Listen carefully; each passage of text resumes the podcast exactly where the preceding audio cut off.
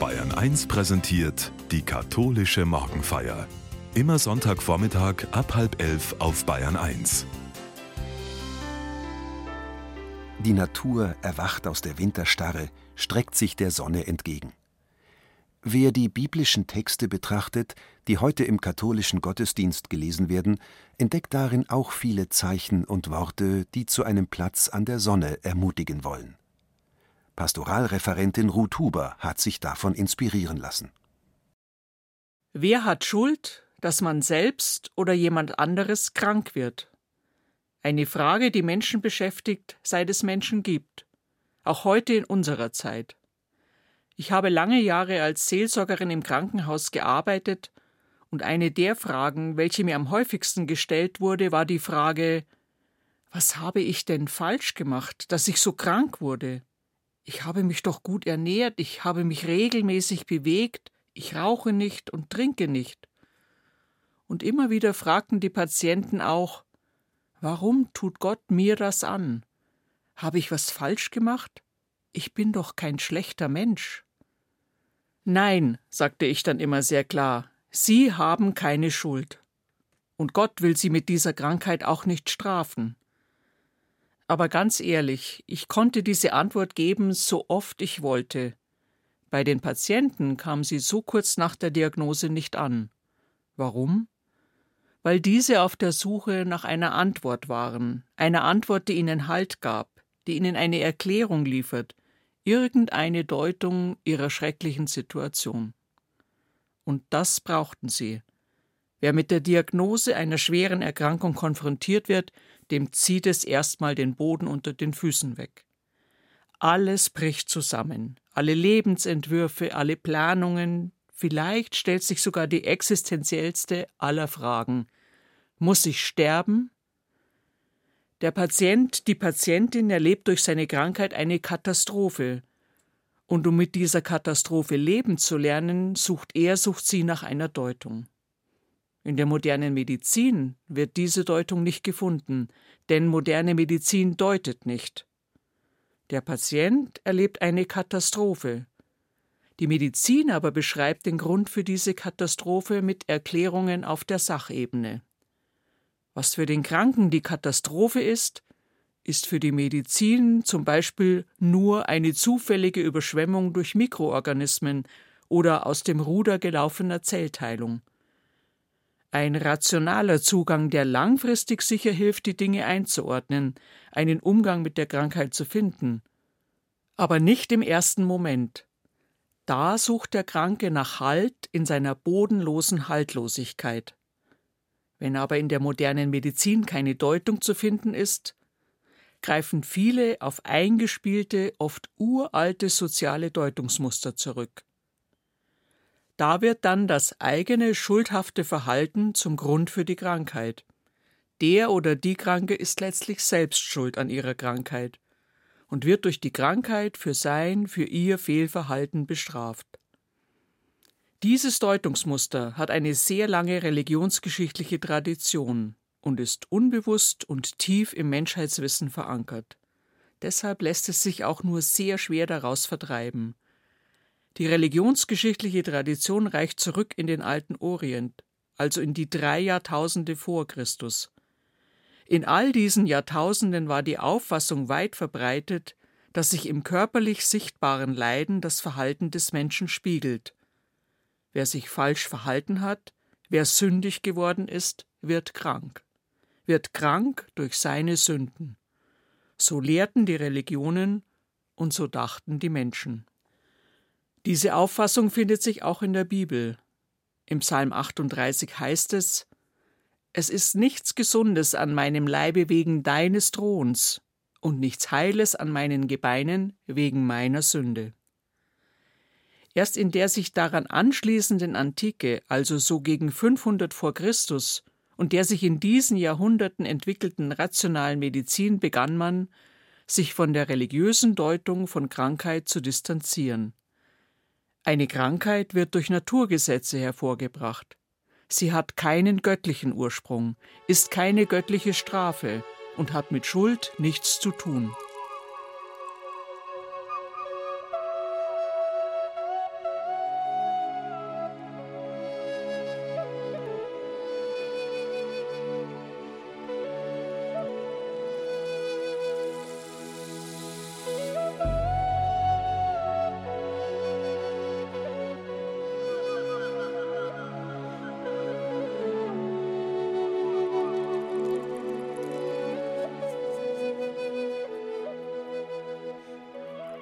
Krankheit hat mit göttlicher Strafe und Schuld nichts zu tun, eine wachsende Einsicht der Antike. Genau in diesem Spannungsfeld von religiöser Krankheitsdeutung, rationaler Medizin und religiöser Heiltradition entwickelt sich das frühe Christentum und widerspricht, wie zuvor schon angesprochen, der Deutung von Krankheit als einer Folge der Sünde von Menschen. So ist es auch im Johannesevangelium zu lesen. Jesus ging vorüber und sah einen Menschen, der blind geboren war.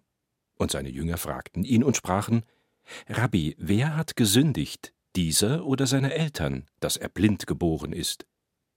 Jesus antwortete, Es hat weder dieser gesündigt noch seine Eltern. Woher die Krankheit kommt, darauf gibt Jesus keine Antwort. Aber er gibt ein Beispiel, wie die Gesunden mit den Kranken umgehen können.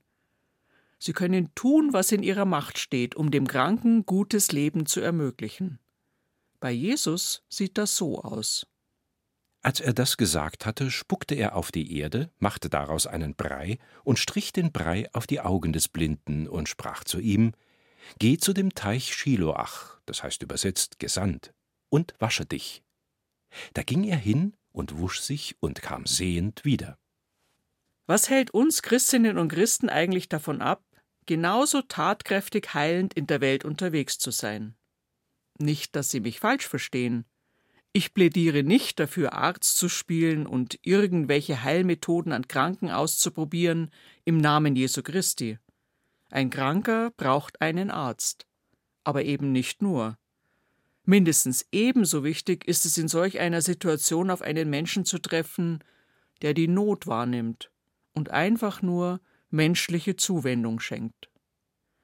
Aber oft ist da niemand. Viele Kranke haben mir erzählt, dass in den Wochen nach ihrer Diagnose erschreckend viele Freundinnen und Freunde auf Tauchstation gegangen sind, sich nicht mehr gemeldet haben. So, als hätte das Evangelium nicht davon gesprochen, sich dem Kranken zuzuwenden und zu tun, was immer man tun kann, damit dieser besser leben kann. So, als hätte sich Jesus ungefähr so verhalten. Jesus ging vorüber und sah einen Menschen, der blind geboren war. Und seine Jünger fragten ihn und sprachen, Rabbi, wer hat gesündigt, dieser oder seine Eltern, dass er blind geboren ist? Jesus antwortete, es hat weder dieser gesündigt noch seine Eltern.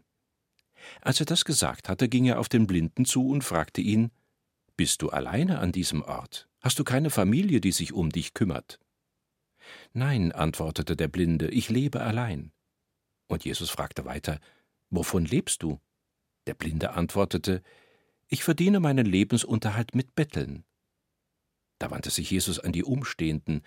Gibt es in eurem Ort nicht noch mehr Blinde? Könntet ihr sie nicht zusammenbringen? Da sagten die Umstehenden, Warum fragst du uns? Bist du nicht der Rabbi, der helfen kann? Du sollst zeigen, wie sehr Gott auf der Seite der Kranken steht, welch heilende Kraft dein Glaube hat. Jesus aber schaute sie erstaunt an, schüttelte den Kopf und sagte Ich kann mich nicht um jeden Kranken kümmern, es ist meine Aufgabe, von Gott zu erzählen. Und nachdem er das gesagt hatte, zog er mit seinen Anhängern ins nächste Dorf. Ja, es ist offensichtlich, so eine biblische Erzählung über Jesus ist undenkbar. Jesus hat sich so nie verhalten. Er hat sich nicht weggeduckt und sich aufs Organisieren von Hilfe zurückgezogen. Wo er helfen konnte, hat er selbst Hand angelegt. Und trotzdem scheint mir der von mir erfundene Text viel näher dran an dem, wie ich mich und andere Christinnen und Christen oft erlebe. Da trifft man auf einen Menschen in echter Not, und anstatt spontan und direkt zu helfen, hält man Ausschau danach, welcher andere Mensch diesem helfen könnte. Hatte ich da neulich nicht einen Flyer in der Hand für eine Selbsthilfegruppe? Gibt's da nicht eine soziale Einrichtung, die helfen könnte? Kann nicht irgendwer aus der Nachbarschaft unterstützen? Lösungsansätze für andere überlegen, aber selbst nicht tätig werden müssen. Oder, um mit den Bildern des Evangeliums zu sprechen, keinen Brei auf die Augen streichen, sondern kluge Reden halten und sich nicht in die Not des anderen hineinziehen lassen, keine Verantwortung übernehmen. Warum? Weil man das Gefühl hat, man kann ja doch nichts machen. Was hilft es, wenn es dem einen besser geht? Es gibt ja noch so viele andere Blinde. Was kann ich alleine schon tun? Manchmal aber gibt es Menschen, die zeigen, dass man ganz viel tun kann. So wie Ernst Jakob Christoffel. Eigentlich wollte er Anfang des 20. Jahrhunderts im Nordosten der Türkei verfolgten Armeniern beistehen und leitete deshalb mit seiner Schwester dort ein Waisenhaus. Auf den Straßen traf er auf viele blinde und anderweitig behinderte Menschen. Diese hatten keine Hilfe. Fast so wie der Blinde im Evangelium. Sie verdienten sich ihren Lebensunterhalt mit Betteln. Mädchen und Frauen prostituierten sich. Christoffel sah die Not und duckte sich nicht weg. Er ließ sich berühren und suchte nach Möglichkeiten, ihnen zu helfen. In seiner Heimat im reichen Europa stieß er mit seiner Idee, für Blinde und andere Menschen mit Behinderung etwas zu tun, auf taube Ohren. Große Hilfsorganisationen winkten ab. Er hätte aufgeben können. Er entschied sich, weiterzumachen, reiste auf eigene Faust aus und gründete in Malatia die Blindenmissionsstation Bethesda für blinde, gehörlose und andere schwerstbehinderte Menschen. Anfangs unterstützte ihn nur sein Freundeskreis. Immer wieder unterbrachen die Weltkriege seine Versuche, Häuser zu gründen und langfristig eine Heimat für blinde Menschen zu schaffen. Nach dem Zweiten Weltkrieg blieb er in Deutschland und gründete in der Nähe von Köln ein Heim für Kriegsblinde. Erst Anfang der 50er Jahre gelang es ihm, in den Orient zurückzukehren und ein Heim für blinde und andere schwerstbehinderte Männer in Isfahan, Iran, zu gründen. Dort im Iran ist er auch begraben. An seinem Grabstein steht Hier ruht im Frieden Gottes Pastor Ernst J. Christoffel, der Vater der Blinden, der Niemandskinder, der Krüppel und Taubstunden nach über 50-jähriger Pionierarbeit. Heute gehört die nach ihm benannte Christoffel Blindenmission zu den zehn größten Hilfswerken Deutschlands. Sie berät die Weltgesundheitsorganisation über den Zusammenhang von Armut und Behinderung, operiert kostenfrei Arme am Grauen Star, klärt über die Ursachen von Blindheit auf, sorgt für Bildungseinrichtungen auch für Blinde. Jesus haltet den Blinden durch Zuwendung und ärztliche Maßnahmen. Die Organisation operiert, verteilt Sehhilfen und verändert Strukturen zugunsten des Lebens blinder Menschen in Ländern, die dafür kein Geld hätten.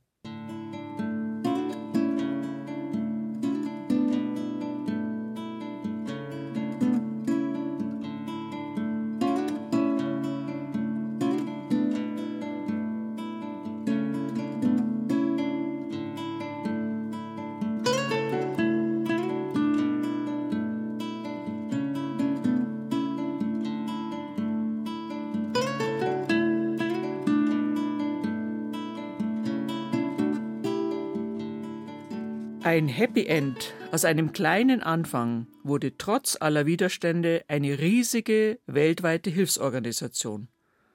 Und das nur, weil sich ein Ernst Jakob Christoffel Jesus zum Vorbild nahm und einfach begonnen hat zu helfen, so gut er denn selbst konnte.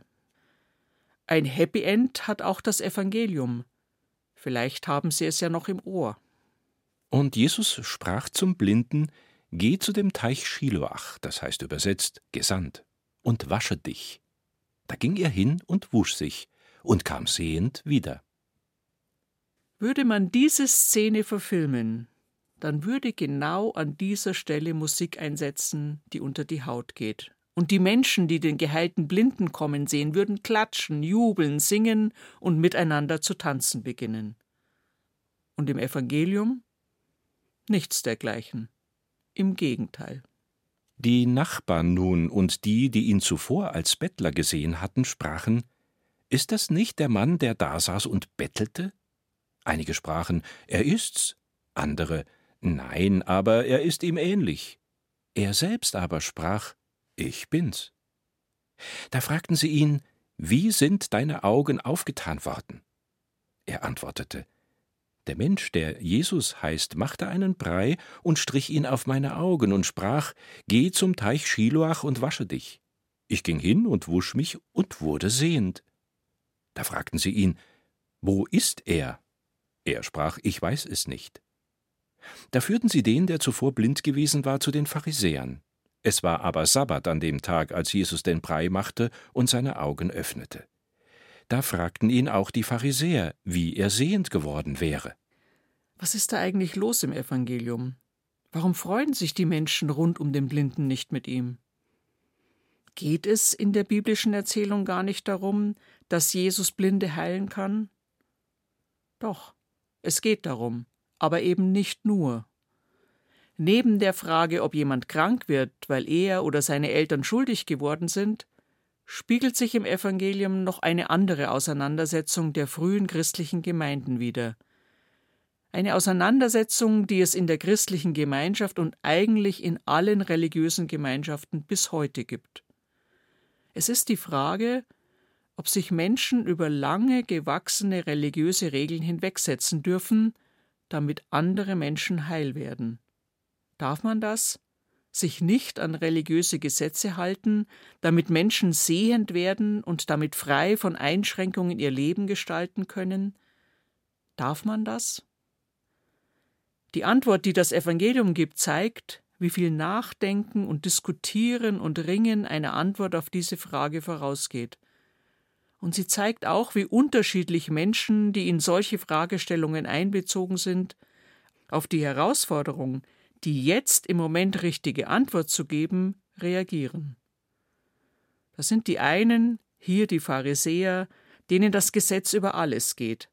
Das sind andere, die ihre Ansicht in Frage stellen lassen, schließlich heilt dieser Rabbi ja wirklich. Das sind die Angehörigen des Betroffenen, die sich nicht trauen, die Wahrheit zu sagen, weil sie Sanktionen der Mächtigen fürchten und schließlich ist es der Geheilte selbst, der die Stimme erhebt und nicht verstehen kann, warum die anderen nicht glauben, was sie sehen. Da sprachen einige der Pharisäer, dieser Mensch ist nicht von Gott, weil er den Sabbat nicht hält. Andere aber sprachen, wie kann ein sündiger Mensch solche Zeichen tun? Und es entstand Zwietracht unter ihnen. Da sprachen sie wieder mit dem Blinden. Was sagst du von ihm, dass er deine Augen aufgetan hat? Er aber sprach, er ist ein Prophet. Nun glaubten die Juden nicht von ihm, dass er blind gewesen und sehend geworden war, bis sie die Eltern dessen riefen, der sehend geworden war. Und sie fragten sie und sprachen, Ist das euer Sohn, von dem ihr sagt, er sei blind geboren? Wieso ist er nun sehend? Da antworteten seine Eltern und sprachen, Wir wissen, dass dieser unser Sohn ist und dass er blind geboren wurde. Aber wieso er nun sehend ist, wissen wir nicht. Und wer ihm die Augen aufgetan hat, wissen wir auch nicht. Fragt ihn, er ist alt genug. Lasst ihn für sich selbst reden. Das sagten seine Eltern, denn sie fürchteten sich vor den Juden. Denn die Juden hatten sich schon geeinigt, wenn jemand ihn als Christus bekennt, der soll aus der Synagoge ausgestoßen werden. Darum sprachen seine Eltern, er ist alt genug, fragt ihn selbst. Da riefen sie noch einmal den Menschen, der blind gewesen war, und sprachen zu ihm Gib Gott die Ehre, wir wissen, dass dieser Mensch ein Sünder ist. Er antwortete Ist er ein Sünder? Das weiß ich nicht. Eins aber weiß ich, dass ich blind war und bin nun sehend. Es ist offensichtlich schwer mit einem Erlebnis, das die ganze eigene Weltsicht verändert, das den Rahmen der Regeln der religiösen Gemeinschaft sprengt, umzugehen. Schließlich wird genau das hinterfragt, was die Gemeinschaft bisher zusammengehalten hat, was den Einzelnen Halt gegeben hat. Das war zur Zeit Jesu schwer und ist es auch in unserer Zeit. Am vergangenen Wochenende, eigentlich die letzten dreieinhalb Jahre, konnte man das auf den Diskussionsforen des synodalen Weges der katholischen Kirche und ihrem Echo in den Medien beobachten. Wie weit darf man gehen, welche religiösen oder kirchenrechtlichen Grenzen darf man verschieben, um noch mehr Menschen in dieser Gemeinschaft heil werden zu lassen?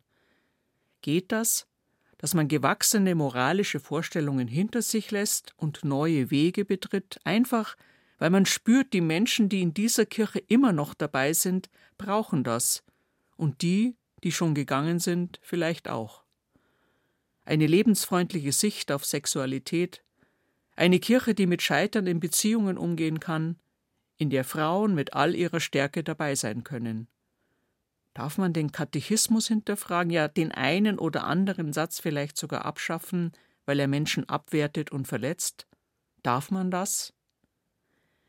In den Wochen vor der Versammlung wurde viel diskutiert. Wessen Wort wird zählen?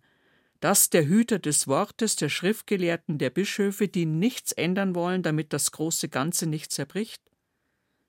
Wird das Wort der Betroffenen zählen, die in ihrem Coming Out erlebt haben, wie sie sehend werden, sich selbst sehen lernen, als der Mensch, wie Gott ihn wollte. Oder wird die Stimme derer zählen, die sich nicht so recht trauen, sich einer eindeutigen Aussage enthalten, so wie die Eltern des Blinden, weil sie Angst vor Sanktionen durch andere haben? Viele Beschlüsse des vergangenen Wochenendes haben die Lebenserfahrung der Menschen ernst genommen. Man konnte es in der vergangenen Woche in Zeitungen lesen. Frauen und nicht geweihte Männer sollen in Eucharistiefeiern predigen dürfen. Es soll Segensfeier für gleichgeschlechtliche Paare geben und mehr Respekt in der Kirche für Transpersonen und für Menschen, die sich nicht als Mann oder Frau sehen. Ferner wurde beschlossen, die Normen zum Umgang mit Tätern des sexuellen Missbrauchs und zur Prävention solcher Straftaten weiter zu verschärfen. Die Synodalversammlung sprach sich zudem dafür aus, den Papst zu bitten, den Pflichtzölibat für Priester neu zu prüfen. Die katholische Kirche in Deutschland hat sich etwas getraut. In manchen Beschlüssen mehr, in manchen Beschlüssen weniger. In allen Beschlüssen aber ist die Lebenserfahrung von Menschen wichtiger geworden. Jetzt hoffe ich, dass dieses Signal in der Weltkirche ankommt. Die intensive Auseinandersetzung zu solchen Fragen muss nicht im Zerwürfnis enden. Sie kann Wege eröffnen, für die es noch keine Wegweiser gibt, die aber ein großes Versprechen geben. Diese Kirche will Menschen Heilung schenken, die sie durch viele Jahrhunderte verletzt hat. Singt dem Herrn ein neues Lied. Niemand soll's euch wehren, dass das Trauern ferne flieht singet Gott zu Ehren.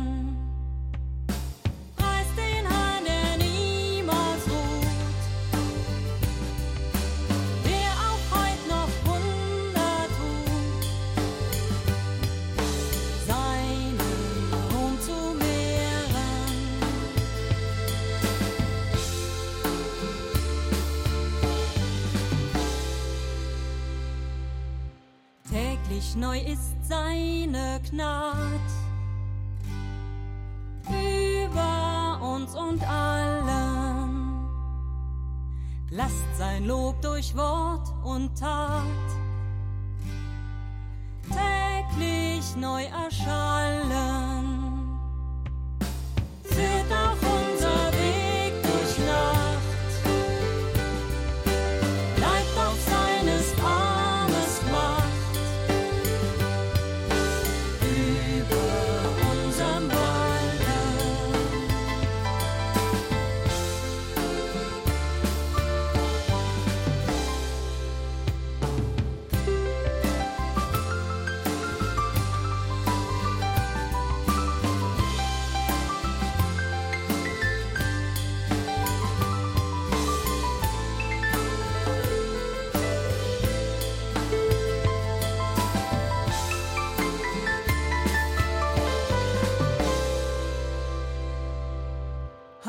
Nicht zu aller Zeit uns bisher getragen und geführt durch allen Streit. Sollten wir verzagen, seine Schafe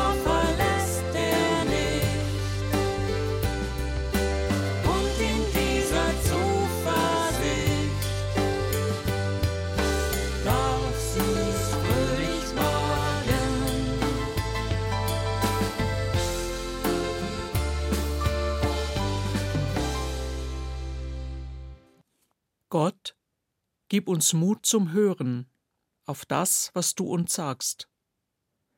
Schenke uns Weisheit, die richtigen Entscheidungen zu treffen. Gib uns die Kraft, neue Wege zu gehen. Amen.